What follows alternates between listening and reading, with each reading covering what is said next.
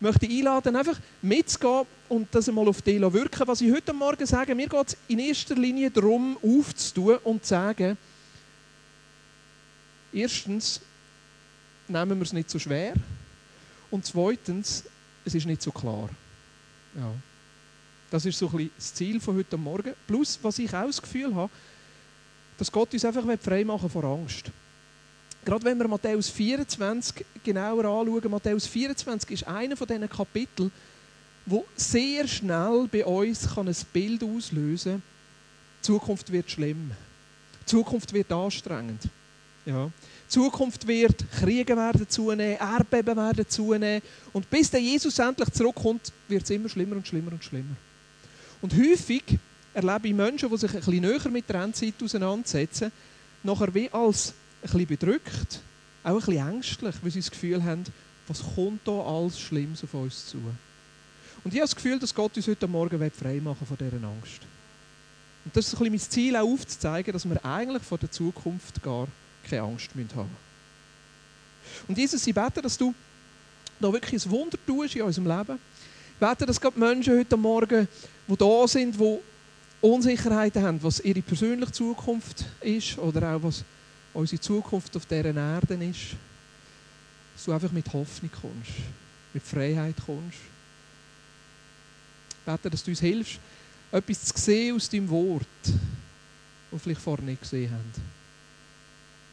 Ich bete gerade speziell für Menschen, die in schwierigen Situationen sind, in Unsicherheiten sind, gerade vielleicht was die Familien anbelangt oder den Job anbelangt, dass du da mit neuer Hoffnung, neuer Sicherheit kommst. Jesus, du bist eigentlich die Sicherheit, die verhebt. Ich bete, dass wir dich sehen heute Morgen. Amen. Äh,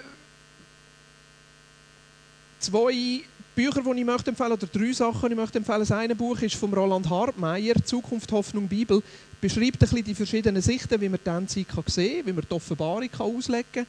Das ist etwas, was ich sehr empfehle, für, wenn jemand ein bisschen stärker will, ins Thema hineingehen Eine kleine Zusammenfassung von dem ist in dem Begleitheftchen drin, das auf dem Tisch liegt. Da darfst du gerne eins mitnehmen. Und dann, wenn es um Matthäus 24 geht, heute Morgen, kann ich zwei Sachen empfehlen. Das eine ist ein Text, den ein Freund von mir geschrieben hat, der René Steiner, Leiter von der Vinia Rolte. Eine mögliche Auslegung von Matthäus 24. Die verkaufen für 2 Franken. Einfach Produktionskosten gibt es einen am Büchertisch oder gratis als PDF auf der Internetseite zum Abladen. Und was ich auch empfehle, ist der Kommentar von N.T. Wright zum Matthäus. Ist auch ganz spannend, was er zu diesen Kapiteln zu sagen hat. Jetzt, wie sehen wir die Endzeit? Wie sehen wir die sogenannten letzten Tage, bis Jesus zurückkommt. Was können wir von der Bibel überhaupt sagen? Was ist sicher und was ist nicht sicher? Ich glaube, wir können relativ wenig darüber aussagen, genau so wird es sein, bis Jesus zurückkommt. Gewisse Sachen, habe ich aber das Gefühl, stimmen die meisten Theologen überein und ist die Bibel auch relativ klar in der Aussage. Was ich davon ausgehe, was es sicher ist, ist, dass Jesus irgendwann wird zurückkommen. Wenn wir den Paulus lesen, in allen Büchern vom Neuen Testament, verweist er darauf, haben die Hoffnung, dass Jesus irgendwann zurückkommt. Er ermutigt sogar seine Mitchristen zu sagen, erwartet das.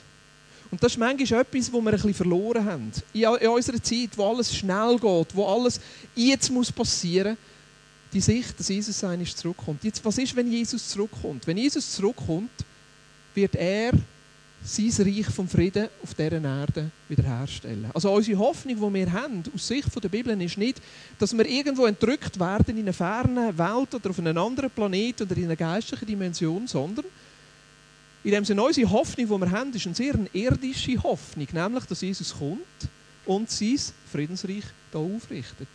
Ein Reich, das nicht mehr der Zerbruch ist, den wir im Moment erleben. Nicht mehr die Kriege, nicht mehr die Auseinandersetzungen, nicht mehr die Ungerechtigkeit, wo wir vielleicht im Kleinen oder die ganze Welt im Großen darunter leiden. Das ist da, wo wir relativ sicher können sagen, wo die Bibel relativ klare Aussagen macht, dass die Endzeit wie die gegenwärtige Zeit abschließt, die Zeit vom Zerbruch, die Zeit von der Unsicherheit, dass Jesus zurückkommt und dass eine neue Zeit anfängt und auch, dass jeder Mensch darf vor Jesus Rechenschaft ablegen. Für mich ist das ein Dürfen, wo unser Leben gewürdigt wird wo wir uns können bewusst sein können, dass unser Leben auf dieser Erde zählt, dass wir nicht unbedeutend sind und dass wir einen Beitrag können dazu leisten können, jetzt schon da, bis Jesus zurückkommt, die Welt ein Stückchen besser zu machen. Dann wird Gott alle Sachen wiederherstellen und sein Reich auf dieser Erde sichtbar machen, wo jetzt in dem Sinn eher im Unsichtbaren passiert. Jetzt kurz eine Nebenbemerkung zu der Bibelauslegung. Ich gehe davon aus, dass es wichtig ist, dass jeder Einzelne von uns zu einem Punkt kommt, wo er sagen kann, ich lese die Bibel so. Und mein Ziel als, sage jetzt mal, Leiter der Vineyard Aarau ist nicht in erster Linie euch zu sagen, so muss die Bibel lesen, sondern dass wir miteinander ein Verständnis entwickeln und können sagen, okay, für mich bedeutet das das. Ich habe das Gefühl, dass die Bibel miteinander muss ausgelegt werden muss. Und das ist ein bisschen unterschiedlich in verschiedenen Kirchen.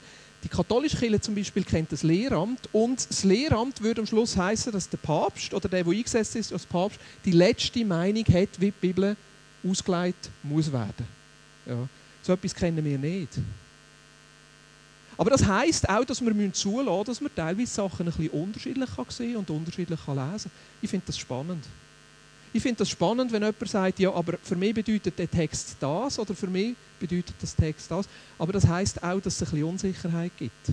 Das heißt auch, dass mein erster Anspruch ist nicht, dass du die Bibel genauso auslegst, wie ich sie auslege, sondern dass wir uns gegenseitig können unterstützen und stärken, für einen selber eine Auslegung zu finden, die aus dieser Sicht heraus biblisch ist.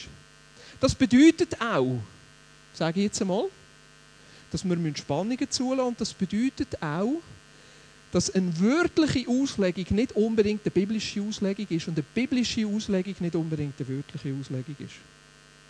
Das ist jetzt ein, ein komplizierter Satz. Aber grundsätzlich neigen wir als freikirche Leute dazu, die Bibel wörtlich zu lesen und das bedeutet nachher auch, dass nur die wörtliche Leseart auch die einzige richtige Leseart ist. Was ein bisschen schwierig ist bei so einer Bibelauslegung, ist, dass man aus meiner Sicht manchmal der Bibel dann sogar Unrecht tut, weil sie gar nicht unbedingt will, wörtlich gelesen werden. Das ist jetzt eine gefährliche Aussage. Was heißt das? Das bedeutet, dass wir lernen unterscheiden, ja, wo heißt es vielleicht gar nicht unbedingt, dass wir die Bibel in dem Sinn eins zu eins jedes Wort so übertragen. Weil die Bibel lässt Raum für zum Beispiel eine poetische Sprache. Die Bibel lässt Raum für eine bildliche Sprache. Ich habe vor zwei Wochen das gesagt. Was ist, wenn es draussen Katzen hagelt? Wenn es Bindfäden regnet? Wenn er etwas in falschen Hals bekommt? Oder wenn jemand geht Haaröl seichen? Oder wenn jeder versucht, einen Bär aufzubinden? Das verstehen wir nicht wörtlich. Das ist eine bildliche Sprache. Aber manchmal gehen wir an die Bibel so her, dass man gar keinen Raum lernt, dass Aussagen vielleicht auch bildlich oder überliefert verstanden werden. Was heißt das? Das bedeutet, dass wir schauen müssen, wie wird die Aussage, die gemacht worden ist, in erster Linie zu dieser Zeit verstanden. Wie haben die ursprünglichen Hörer den Bibeltext, die Aussage, die Wort von Jesus oder den Brief, den sie gelesen haben, verstanden? Was hat das für sie bedeutet? Und dann kommt der spannende Prozess, zu überlegen, was bedeutet das für mich heute? Eine wörtliche Leseart kann, natürlich, kann nämlich auch zu einer Distanz führen und sagen, okay, wörtlich heisst zu dieser Zeit, da muss nicht unbedingt etwas für mich bedeuten. Aber zu sagen, gut, was bedeutet die Aussage zu dieser Zeit und jetzt, was wird mir Jesus heute sagen? Das finde ich den spannenden Prozess. Weil ich gehe davon aus, dass die Bibel auch heute noch zu uns reden kann. Ich gehe davon aus, dass die Worte von Jesus auch heute noch aktuell sind. Ich gehe davon aus, dass Jesus heute noch seine Worte und die ganze Bibel kann dazu brauchen, um uns in der heutigen Zeit zu sagen, was es bedeutet, an Gott zu glauben, Christus nachzufolgen und einen Beitrag zu leisten, dass das Reich Gottes jetzt hier schon sichtbar wird. Ich finde, das eine schließt das andere nicht aus. Sind wir noch da? Ui, ui, ui. Was wollte jetzt der wieder von mir heute Morgen? Was ich erlebe, ist, dass viele Christen, die die Bibel nachher, gerade wenn es um die Endzeit geht, sehr wörtlich lesen und dann versuchen, zu übertragen, was heißt das genau auf die heutige Zeit und könnte das das oder das Ereignis sein, eigentlich an einen Punkt kommen, wo sie in Angst beladen sind. An einen Punkt kommen, wo sie sagen, die Zukunft wird schlimm. Und ich finde das eigentlich etwas Tragisches. Weil es passiert etwas, wo ich das Gefühl habe, wo Jesus nicht will. Dass wir uns zurückziehen, dass wir vorsichtig werden, dass wir uns auch zurückziehen vor der Gesellschaft und eigentlich nicht in die Gesellschaft hineinwirken. Ja. Jetzt, meine Leseart, und das sage ich jetzt persönlich, und damit habe ich keinen Anspruch, dass das die einzige richtige Leseart ist. Meine Leseart ist, dass vieles von dem, wo Jesus sagt, in Matthäus 24, in den sogenannten Endzeitreden oder anderen Stellen in den Evangelien und auch ein Großteil der Offenbarung bereits schon passiert ist. Die Leseart nennt sich Präterismus. Das ist der sogenannte Fachbegriff. Was heißt das? Wenn Jesus zum Beispiel in Matthäus 24 sagt, das wird passieren, gehe ich davon aus, dass Jesus wirklich von der Zukunft geredet hat. Aber weil wir ja auch in der Zukunft sind, kann es aus unserer Sicht in der Vergangenheit sein. Weil es zwischen dem, was Jesus gesagt hat, und da, wo wir jetzt heute leben, passiert ist. Damit schließe ich aber nicht aus, dass das, was Jesus gesagt hat, nicht wieder passieren könnte. Häufig erleben wir, gerade wenn es um prophetische Aussagen geht, im Alten Testament wie im Neuen Testament, dass Sachen eine ursprüngliche Meinung haben, wo Jesus meint, das passiert jetzt, aber es nicht heißt, dass es nicht auch wieder einiges Mal passieren könnte. Aber es heißt sicher, dass es nicht muss passieren. Das ist ein Unterschied. Weil wenn wir davon ausgehen, dass es noch muss, wird passieren in der Zukunft, dann ist unsere Zukunft auf das eingestellt. Wenn wir davon ausgehen, dass es immer schlimmer und schlimmer und schlimmer wird müssen werden, weil Jesus das ja schließlich gesagt hat, dann stellen wir uns davon ein. Es wird immer schlimmer und schlimmer. Und ich habe schon von Leuten gehört, die haben alle ihre Sachen verkauft, haben sich zurückgezogen, haben sich einen Bunker gebaut, weil Jesus gesagt hat, es wird alles immer schlimmer und schlimmer.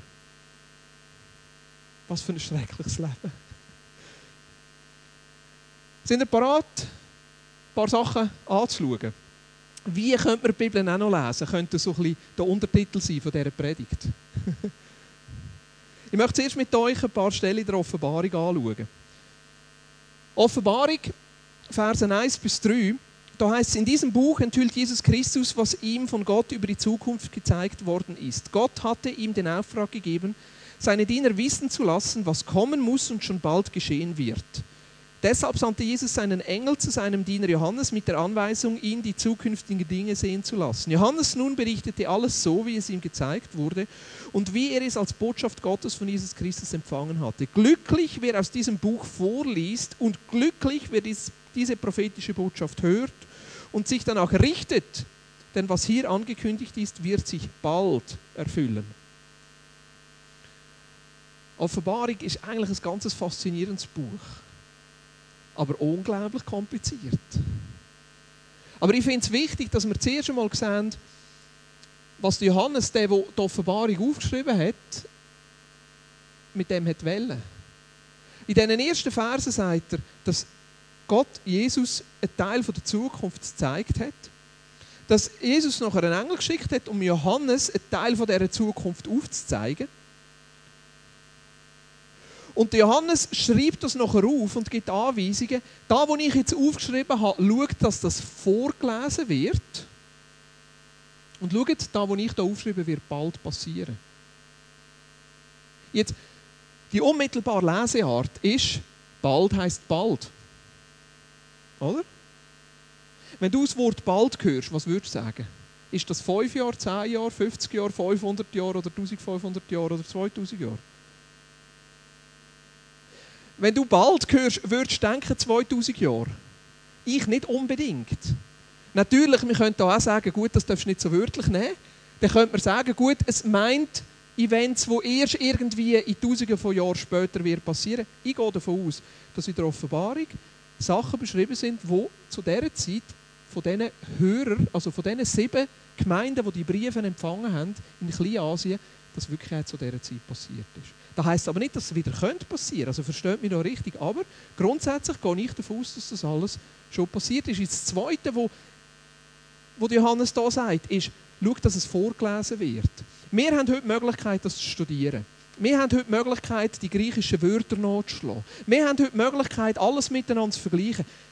ich bin nicht sicher, ob das genau so gemeint war. Weil Jesus sagt ja da im Johannes, schau, dass es vorgelesen wird. Ich möchte euch ein Bild zeigen. Kennt jemand von euch das Bild? Das ist Picasso. Also, ich bin eben nicht sicher, wie man es ausspricht, Guernica, oder? In Madrid in einem Museum kann man das Bild sehen. Das Bild zeigt eine schreckliche Szene von einem Bürgerkrieg, vom spanischen Bürgerkrieg. Es war 1937, glaube ich, wo die Italiener und die Deutschen den Spaniern geholfen haben und eine Stadt bombardiert haben in Nordspanien. Und das war ein ganz, ganz schreckliches Ereignis. Gewesen. Und der Picasso hat das Ereignis nachher in diesem Bild verarbeitet. Jetzt, was hätte Picasso machen mit dem Bild? Er wollte den Schrecken vom Krieg aufzeigen. Er wollte aufzeigen, wie schlimm es ist. Er hat nicht sagen, uh, wie heisst das Ross und wie steht der Mann mit dem Mann dort oben in Verbindung und wieso hat jetzt das Ross dort oben 14 und nicht 13? Und was bedeutet jetzt, dass das Ohr nach links und nicht nach rechts schaut?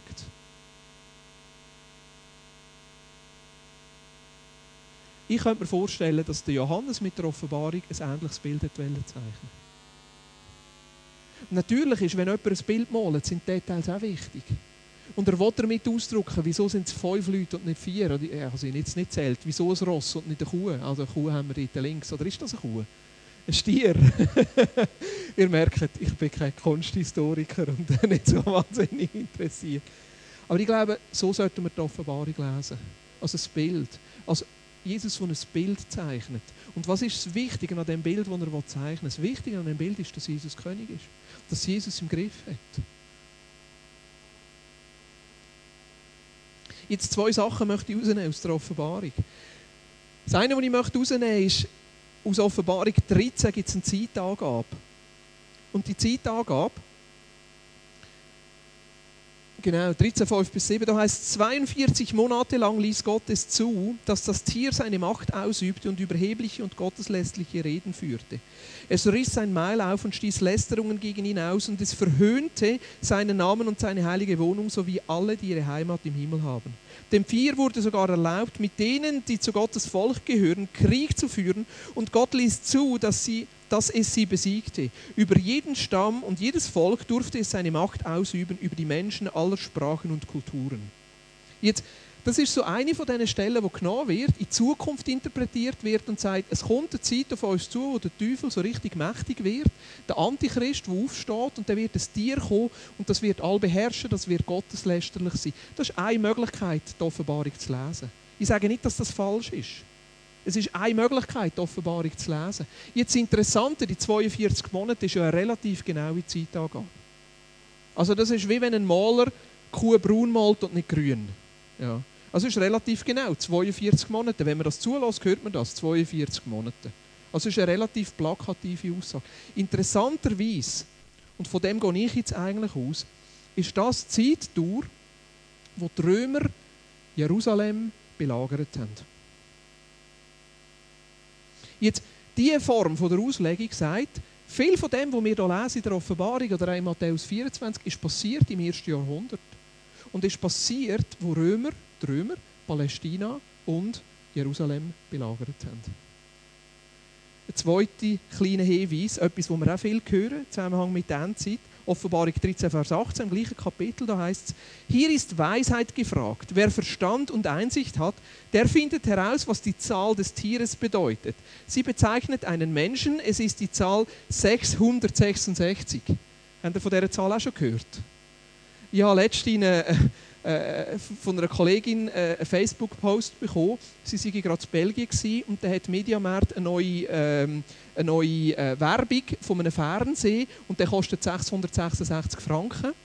Und das ist ja die Nummer vom, vom Beist, vom Antichrist. Und sehen wir sind in der Endzeit und es ist eine WM-Werbung und jetzt verbindet sich schon der Fußball und könnte der Fußball endzeitreich sein. Ja, theoretisch möglich, vor allem wenn wir verlieren. Ähm, und äh, ist der Josef Platter, der Antichrist, und sehen da ist ein Hinweis drauf, 666. Ja. Es ist wirklich interessant, was mit diesen 666 schon gemacht worden sind. Jetzt, die Juden haben zu jedem Buchstaben eine Zahl gehabt.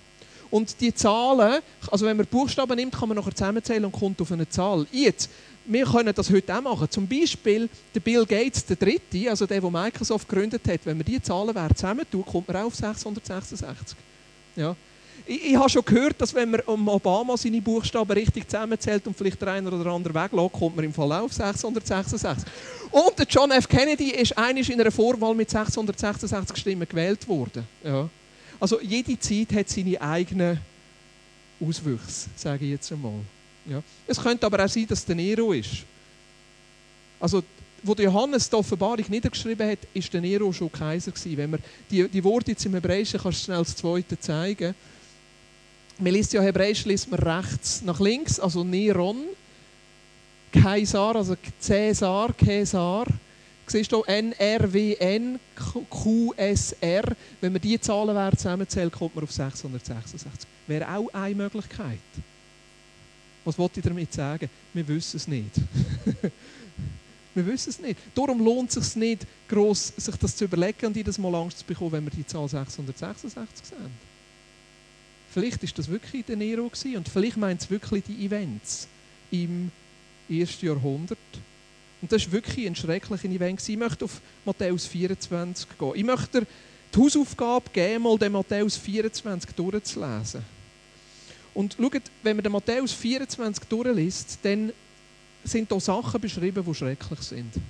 Es sind Sachen beschrieben, die, die herausfordern. Und Jesus gibt relativ konkrete Anweisungen und sagt, hey, wenn diese Sachen passieren, wenn der Gräuel passiert, wo bereits der Prophet Daniel beschrieben hat, dann geht nicht zurück, flieht in die Berge, geht nicht zurück und den Mantel holen, sondern flüchtet dann wird es schlimm werden. Und wie den schwangeren Frauen, das wird eine schwere Zeit sein und beten, dass das nicht im Winter passiert. Also, Jesus hat eine Dringlichkeit in die Stelle hineingelegt und in die Aussagen hineingelegt, wo wir schon nicht einfach darüber schauen dürfen. Wenn wir die Bibel ernst nehmen, müssen wir uns fragen, ja, was meint Jesus da damit und was bedeutet das? Und auch da möchte ich zuerst einladen, den Matthäus 24 in Perspektiven hineinzustellen. Matthäus 24, 1 bis 3, zeigt uns eigentlich, aus welchem Kontext aus Jesus die Aussage gemacht hat. Da heißt, Jesus verließ den Tempel und war im Begriff wegzugehen. Da traten seine Jünger zu ihm und machten ihn auf die Pracht der Tempelbauten aufmerksam. Das alles beeindruckt euch, nicht wahr? sagte Jesus. Doch ich versichere euch, kein Stein wird hier auf dem anderen bleiben. Es wird alles zerstört werden. Und die Aussage, dass Jesus als Jude sagt, ey, es kommt eine Zeit, wo der Tempel dem Boden gleich gemacht wird, das ist eine massivste Aussage. Das, hat, das muss die, die Jünger erschüttert haben. Also für jeden Jude ist klar wenn etwas nie mehr wird passieren, ist, dass der Tempel zerstört wird. Der Tempel ist das Zentrum von, ihrem, von ihrer Identität, von ihrer Religion. Das ist der Ort, wo man beten kann. Das ist der Ort, wo man Gott erleben kann. Also, dass Jesus da sagt, hey, der Tempel wird einisch wegkommen. Und er sagt es in einer gewissen Leichtigkeit. Er sagt nicht, oh, das wird wahnsinnig schlimm und so an einer anderen Stelle. Und auf das komme ich noch. Sagt Jesus, schaut den Tempel an, aber ich sage euch, in drei Tagen werde ich den Tempel abreißen und wieder aufrichten. Und das steht auch ein bisschen in diesem Zusammenhang. Also, Jesus sagt, ja, ihr schaut den Tempel an. Und nachher ein bisschen später, das ist Vers 3, später, als Jesus auf dem Ölberg saß und mit seinen Jüngern allein war, wandten sie, sich, wandten sie sich an ihn und baten, sag uns doch, wann wird das geschehen und welches Zeichen wird deine Wiederkunft und das Ende der Welt ankündigen. Jetzt, die Jünger sind so geschockt von dieser Aussage von Jesus, dass sie gesagt haben, Jesus, erzähl uns doch noch ein bisschen mehr. Was heißt das? Ja, jetzt, der Tempel wird abgerissen. Wann wird das passieren? Wie wird das passieren? Und das Interessante ist, dass die Jünger selber das automatisch in eine Zeit stellen mit der Endzeit. Das muss, also wenn der Tempel abgerissen wird, das muss unbedingt heißen, dass das dann ist, wenn du zurückkommst. Also das kann gar nicht anders sein. In ihrer jüdischen Vorstellung hat so ein massives Ereignis, dass der Tempel zerstört wird, unmittelbar auch mit der Rückkehr von Jesus und der Endzeit zu tun gehabt.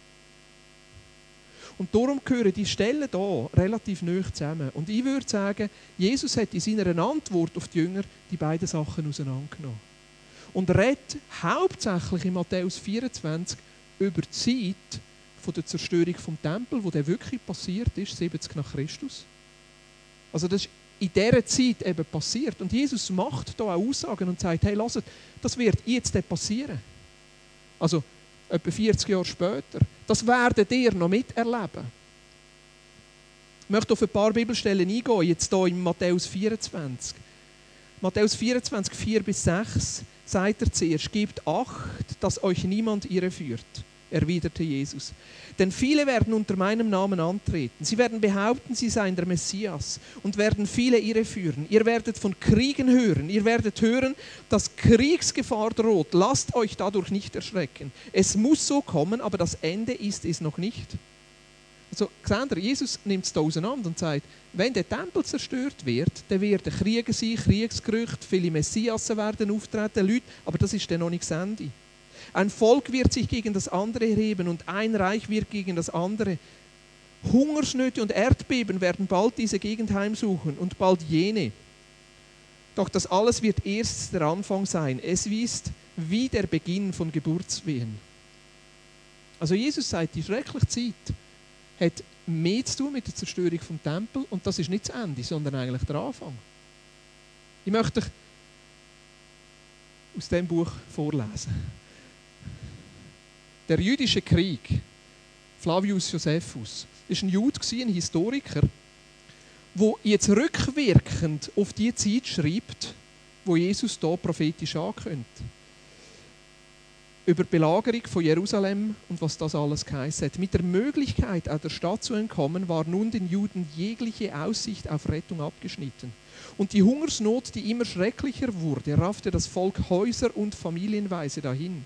Die Dächer lagen voll entkräfteter Weiber und Kinder, die Gassen voll toter Greise, Knaben und Jünglinge, krankhaft angeschwollen, wankten wie Gespenster über die öffentlichen Plätze und sanken zu Boden, wo einen die Hungerseuche ergriff. Ihre Angehörigen zu bestatten vermochten die Entkräftenden nicht mehr. Die noch rüstigeren aber scheuten sich davor wegen der Menge der Toten und der Ungewissheit ihres Schicksals. Viele starben auf den Leichen, die sie beerdigen wollten. Viele auch schleppten sich, noch ehe das Verhängnis sie ereilte, zu den Grabstätten. Keine Träne, keine Wehklage begleitete dieses entsetzliche Elend. Alles Gefühl hatte der Hunger ertötet. Mit trockenen Augen und weit geöffneten Mund starrten die langsam dahinsterbenden auf die, welche vor ihnen zur Ruhe gekommen waren. Tiefes Schweigen wie eine bange Todesnacht lag über der Stadt. Fürchterlich aber als alles, als alles dies waren die Räuber. Gleich Totengräber drangen sie in die Häuser ein, plünderten die, Re die Leichen, rissen ihnen die Verhüllung weg und gingen unter wüstem Gelächter hinaus oder erprobten die Spitzen ihrer Dolche an den entzählten Körper. Klingt schrecklich, oder? Also was der Josephus hier beschreibt über diese Zeit, ist eigentlich ähnlich wie das, was Jesus hier ankündigt. Und Jesus hat ja gesagt, wenn er von diesen Sachen hört, der flieht aus der Stadt raus. Geht nicht zurück, den Mantel holen. Geht nicht zurück in, auf Jerusalem, weil da haben wir keine Zeit mehr. Und so war es genau gewesen, wo die Römer angerückt sind auf Jerusalem und Jerusalem angefangen haben zu belagern, haben die Juden und Christen zu dieser Zeit nur noch ganz kurze Zeit gehabt, aus Jerusalem rauszuflüchten und nachher sind sie gefangen gewesen. Und die Belagerung hat die 42 Monate gedauert. Und es war schrecklich. Gewesen. Hunger, Hungersnöte. Äh, die, die, haben sich gegenseitig ähm, bespitzelt. Ja? Die haben sich gegenseitig verraten. Und am Schluss ist Jerusalem gefallen. Am Schluss ist der Tempel zerstört worden. Die Römer sind innen in den Tempel, haben ihren eigenen Götzendienst zuerst drinnen gemacht und nachher den Tempel zerstört. Und jetzt, was wollte ich mit dem sagen? Es ist eine mögliche Leseart für den Text eine Möglichkeit, den Text zu verstehen. Dass viele von diesen Sachen, die Jesus hier beschreibt, zu dieser Zeit schon passiert sind. Jetzt, eine Schwierigkeit, die wir haben, ist, dass Jesus sehr, sehr explizit ist in seinen Aussagen und teilweise man die Aussagen wirklich auch auf diese Zeit verstehen Ich glaube, eine Aussage macht er über diese Zeit, und das ist Matthäus 24, Vers 14. Also zuerst beschreibt er, all diese Sachen werden unmittelbar passieren und nachher sagt er so eingeschoben, die Botschaft vom Reich Gottes wird in der ganzen Welt verkündet werden, damit alle Völker sie hören, dann erst kommt das Ende. Also wenn wir jetzt die beiden Sachen mal auseinandernehmen, könnten wir glücklicherweise auch so sagen, alles Schreckliche ist schon passiert und alles Schöne kommt noch. Könnte man. Ich glaube, das ist legitim. Jetzt, was das aber heißt, ist, dass man gewisse Aussagen, wo Jesus macht, wirklich nicht wörtlich versteht, sondern als Bild. Ich möchte eins beispielhaft herausnehmen. Und wenn euch das noch mehr interessiert, verweise ich auf die Auslegung von René. Und etwas, wo wirklich herausfordernd ist, das nachher nicht wörtlich zu lesen, ist zum Beispiel Matthäus 24, Vers 29 bis 30. Da heißt es aber gleich nach der Bedrängnis jener Tage, lesen wir jetzt das einmal als die Zeit von der Belagerung von Jerusalem, aber gleich nach der Bedrängnis jener Tage wird die Sonne verfinstert werden und der Mond seinen Schein nicht geben und die Sterne werden vom Himmel fallen und die Kraft, die Kräfte der Himmel werden erschüttert werden. Und dann wird das Zeichen des Sohnes des Menschen im Himmel erscheinen. Und dann werden wehklagen alle Stämme des Landes und sie werden den Sohn des Menschen kommen sehen auf den Wolken des Himmels mit großer Macht und Herrlichkeit. Also wenn wir jetzt die Bibelstelle oder die Aussage von Jesus wörtlich nehmen, dann müssen wir sagen, gut, wenn die schrecklichen Sachen passieren oder gerade nachdem, was die schrecklichen Sachen passiert sind, wird sich der Himmel verfinstern, die Sterne werden vom Himmel fallen und Jesus wird auf einer Wolke zurückkommen. Das wäre das wörtliche Verstehen von dieser Aussage von Jesus. Und aus dem wörtlichen Verstehen heraus müssten wir nachher sagen, dass alles, was Jesus vorher schon gesagt hat, wirklich in die Endzeit hineingehört und noch wird passieren. Jetzt, wenn wir es nicht wörtlich lesen, nicht einfach eins zu eins übertragen, sondern sagen, Jesus hat ein Bild genommen. Und vielleicht sogar ein Bild genommen, das wir im Alten Testament schon haben. Dann lässt es uns Raum für eine andere Interpretation. Was für ein Bild braucht Jesus? Psalm 104, Vers 1 bis 3 sagt zum Beispiel der Psalmist, Psalmist, preise den Herrn meine Seele, Herr mein Gott, du bist sehr groß, mit Majestät und Pracht bist du bekleidet. Du, der in Licht sich hüllt wie ein Gewand, der die Himmel ausspannt gleich einer Zeltdecke der sein Obergemächer errichtet in den Wassern, der Wolken macht zu seinem Wagen, der einherzieht auf den Flügeln des Windes, der Winde zu seinen Booten macht, Feuer und Lohe zu seinen Dienern. Das ist ein poetischer Spruch eine poetische Sprache, die ein Psalmist ausgedrückt hat, wie groß das Gott ist und wie er sogar im Verborgenen kann wirken und Sachen machen, ohne dass man ihn direkt sieht. Eine Möglichkeit, dass Jesus das Gleiche in Matthäus 24 gemacht hat. Ein anderer Bezug, Jesaja 19, Vers 1 bis 2. Das ist eine Prophetie, die Jesaja macht über Ägypten. Ausspruch über Ägypten. Siehe, der Herr fährt auf einer schnellen Wolke und kommt nach Ägypten. Da beben die Götzen Ägyptens vor ihm und das Herz Ägyptens zerschmilzt in seinem Innern. Und ich will Ägypten gegen Ägypten aufstacheln, dass sie kämpfen werden, jeder gegen seinen Bruder und jeden gegen seinen Nächsten, Stadt gegen Stadt, Königreich gegen Königreich. Siehe, der Herr fährt auf einer schnellen Wolke und kommt nach Ägypten. Was hätte Jesaja damit gemeint? Ich glaube nicht, dass er damit gemeint hat, dass Gott in seine Autowolken eingestiegen ist und mit deren Autowolken auf Ägypten gefahren ist und für all die Ägypter klar war, dass Gott jetzt kommt und sie straft. Sondern dass das in den Wolken eigentlich ein Bild dafür ist, dass Gott etwas in Gang setzt, wo Ägypten betrifft. Und die Wolken ist ein Ausdruck davon, dass das von Gott ist, aber dass nicht direkt sichtbar ist, dass Gott das gemacht hat. Die Wolken als ein Bild von Gott steht dahinter, aber man sieht es nicht direkt. Und das ist eine häufige Ausdrucksweise, die wir finden. Eine häufige Ausdrucksweise, die wir finden. Und eigentlich verweist Jesus in Matthäus 24 auf eine Stelle, auch wieder im Alten Testament vom Prophet Daniel, und die möchte ich noch vorlesen. Da heißt es, Daniel 7, Vers 13 bis 14, ich schaute in Gesichten der Nacht, und siehe, mit den Wolken des Himmels kam einer, wie der Sohn eines Menschen. Und er kam zu dem Alten an Tagen, und man brachte ihn vor ihn.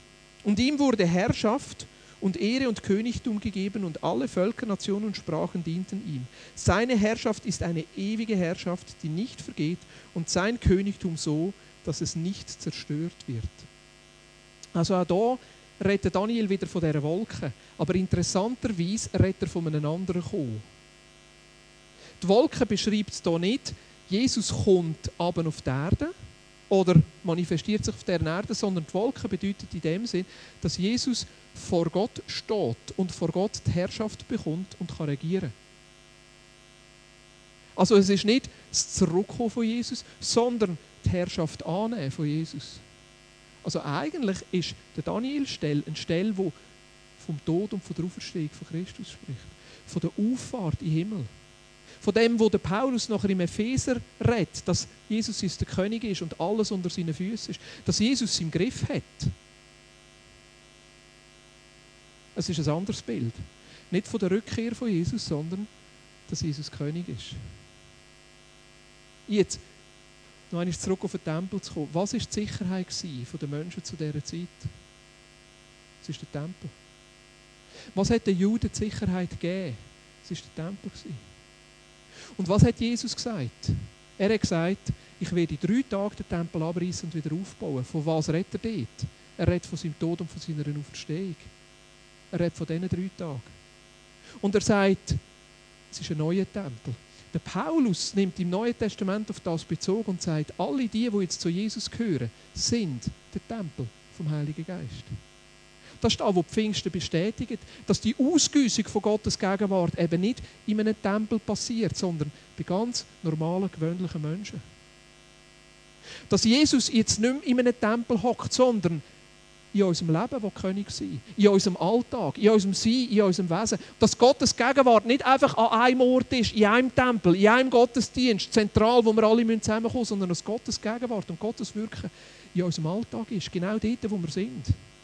Und dass unsere Sicherheit nicht in einem Gebäude besteht und unsere Sicherheit nicht in einem Tempel besteht, sondern unsere Sicherheit der Christus ist, wo jeden Tag neu mit uns lebt und neu mit uns ist. Versteht ihr den Punkt, wo ich her will? Und jetzt wird es relativ praktisch. Von was redet Jesus, wenn er von Matthäus 24 redet? Er redet von einer Zeit, die zu Ende geht. Wo unsere Sicherheit in äußerlichen Sachen ist. Unsere Sicherheit in einem Tempel ist. Unsere Sicherheit in irgendwelchen Menschen ist. Jesus redet davon, dass er diese Sicherheit wegnehmen will. Und dass unsere Sicherheit in ihm ist. In ihm als König. Dass wir ihm können vertrauen dass er regiert. Dass wir ihm können vertrauen dass er es im Griff hat. Darum hat es den Tempel nicht gebraucht. Versteht ihr? Wir brauchen keinen Tempel. Weil wir Jesus sind.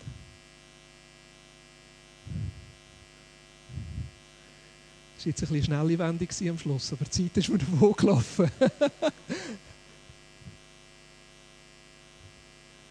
Für mich macht das Sinn, Matthäus so zu lesen. Für mich macht das Sinn. Und es befreit mich, müssen zu denken, dass die Zukunft schrecklich ist.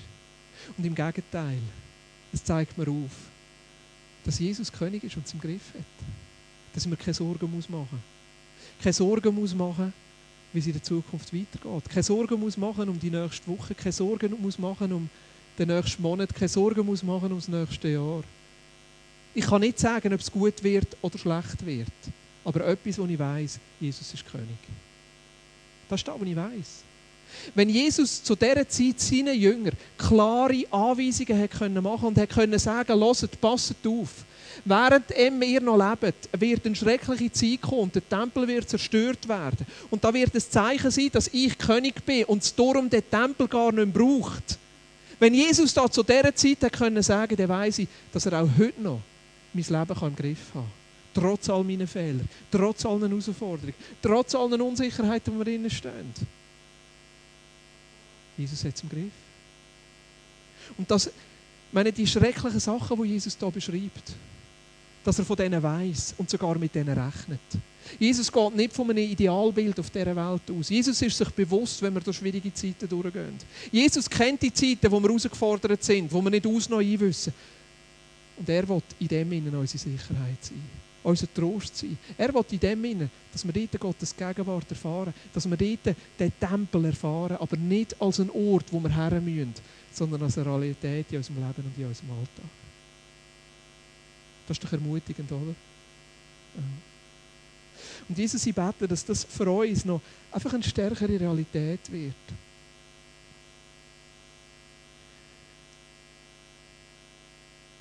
Jesus, ich bete, dass wir einfach neu sehen, dass du der König bist. Dass wir auf dich vertrauen können.